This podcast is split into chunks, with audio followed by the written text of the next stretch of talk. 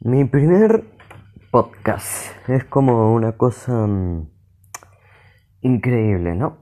Es como que de un momento para el otro estamos de la nada diciendo, ¿qué hago? O viviendo y de repente quiero hacer un podcast. Y bueno, aquí estamos en resumen. Para los que no me conocen, me dicen de muchos modos. Nacho, Cobri, Maldo, no sé, ustedes me digan Ustedes díganme como ustedes prefieran, la verdad, no me importa. Si ven que me equivoco o ese tipo de cosas, es normal. Primero porque me equivoco, segundo porque... Eh, ¿Cómo se dice? Pueden tomarlo como una conversación normal conmigo.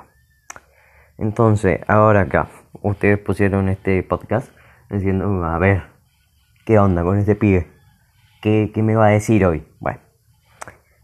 Hoy, la verdad, tengo como una idea pensada más o menos de qué hablar y es más que nada el, el amor propio. Hoy. uno, ojo, que es el amor propio, se suele confundir mucho con el egocentrismo. ¿A qué quiero ir con esto?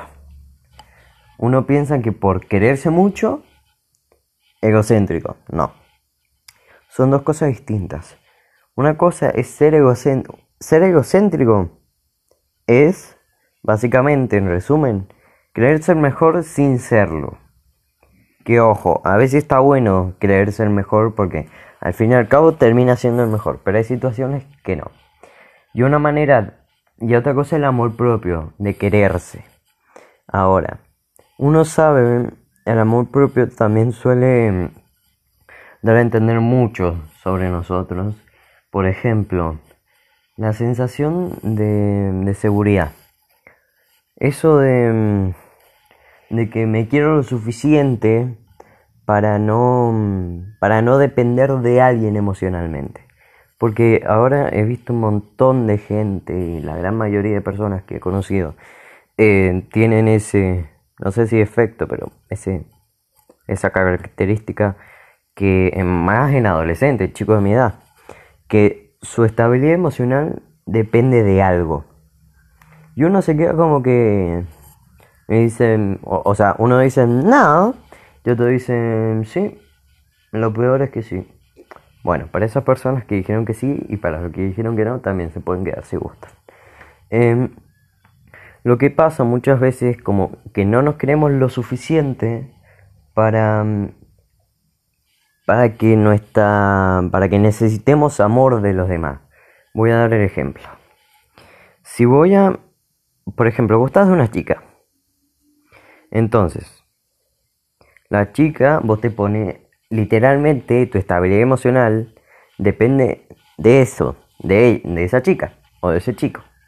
Em, Vos, si te dice que sí, te pones feliz. Y si te dice que no, te pones triste. Y eso es de lo que quiero hablar hoy. Dejar amor propio y dejar de depender de alguien emocionalmente. es como yo soy de mucho tocar muchas veces en un tema, hablando de un solo tema, me suelo ir mucho por las ramas, pero al final termina siendo como caminos que me ayudan a llegar a que la gente aprenda mejor, o sea, que aprendan más de lo que ya querían saber, a, ya llegar a un punto. A ver si, si me trago o digo una cosa y después digo otra, eh, me pasa. Y mucho, así que si escuchan este podcast o próximos, si es que sigo, si, si es que voy a seguir haciendo, que voy a seguir haciendo, eh, eso. Pero volviendo. Ahora, como que uno está enamorado y la estabilidad, tu estabilidad emocional depende de esa persona. ¿Cómo hacemos eso? Con esto de amor propio. ¿Cómo hacemos que deje de pasar con esto de amor propio? ya entiendo lo que digo.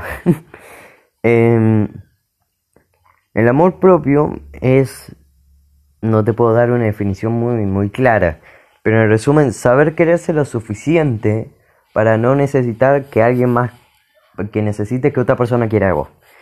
Dejando a un lado familia, amigos, Y ojo con esto. Elijan muy bien a sus amistades. Porque si uno sabe que esta amistad no va a durar nada, listo, déjenla. Ámense lo suficiente para saber que no es bueno para ustedes esa amistad. Y sáquenla de su vida. ¿De qué manera? Ni idea. Si se hablan por WhatsApp o por donde sea, lo bloqueas, borras de redes sociales. Si son de verse a la escuela, ignorarlo. O en la facultad, o en cualquier lado, en resumen. Porque puede ser muy variado. Entonces, algo que suele llamarme, que llama la atención, es como que, mm, ah, este pie se quiere lo suficiente, o sea que si yo me fuera de su vida no pasaría nada, no se afectara. Y hay gente que solo quiere joderte la vida, joderte, o sea, destruirte la vida y como, porque cuando se dan cuenta que dependes de alguien, engancharte, hacer que te quiera y que se viva, a partir de ahí, ¡pum!, se borran. Entonces una de las fórmulas para que yo uso y que ayudo y, que doy para que la gente, eh, ¿cómo se dice? Eh, ah, me pierdo. Es como, es como, ah, eh, cosas que pasan en la casa, ¿no? Es tremendo. Bueno, a veces pasa, ¿no? Que uno vive con los padres, ¿qué lo vamos a hacer? Puede pasar. Em, una de las fórmulas que suelo usar es esto de, mm, de imaginarte si tenés novia o novio. Si no tenés, bueno, imagínate tenerlo, si no alguien que quieras mucho, sin contar a la familia. Sin contar a la familia, pero aunque pueden contarla como ustedes gusten. Y esa persona Siempre pregunto, si esa persona se fuera de tu vida el otro día, o sea, mañana, se fue, se fue, se borra, te borra de toda red social, te deja de hablar y listo. ¿Cómo te sentirías? Y me dicen, y mira, triste, solo, eh, mal acompañado, bueno, todo ese tipo de cosas, ¿no? Cosas negativas en resumen. Entonces yo digo, ok, ¿qué te hace sentir positivamente esa persona para que si se fuera, eh, te sentirías mal. Y me dice, y me hace sentir acompañado, me apoya, me, me hace sentir especial y esto es lo ideal. ¿Y por qué eso no te lo puedes dar a vos mismo? ¿Por qué eso? ¿Por qué no te puedes acompañar a vos mismo? ¿Por qué no te podés hacer uno mismo que se sienta especial? Porque todos lo somos. Yo soy especial, sí, toda mi familia, todos, todos somos especiales en resumen, porque por más que haya cosas que gusto que tengamos en general o lo que sea, siempre hay mínimo una cosita que nos diferencia de los demás. Y es muy complicado encontrar a alguien decentemente igual, porque es imposible que sea igual. Hasta la fecha ha sido imposible, desde mi punto de vista. Entonces, esa es la fórmula. Saber valorarte lo suficiente para hacerte sentir acompañado, Em, querido, para hacerte sentir especial. Bueno, que uno mismo se dé esa sensación. También, ya esto voy a hablar en otro podcast sobre la autoestima. Pero tampoco quiero hacerlo muy largo, pero tampoco muy corto el podcast ahora. Entonces, por eso, si ven que cambio de tema o me voy a otra cosita, ya saben por qué. Em, yo ahora Hace un rato fui a comer unos choripanes debajo de un puente. Mi mamá decía, no, qué asco, encima en tiempo de pandemia, ok, en esos tiempos de pandemia, como, claro, en tiempo de pandemia, pues va a comer un choripán debajo de un puente. Eh, no, igual no me arrepiento nada. ¿Por qué? Porque viví, viví una, una nueva experiencia logré vivir una nueva experiencia. De esto ya, ya voy a hablar en otro podcast. Lo de aprender a vivir como niño. Aprender a vivir como niño. Eh, porque siempre uno dice, nada, que yo...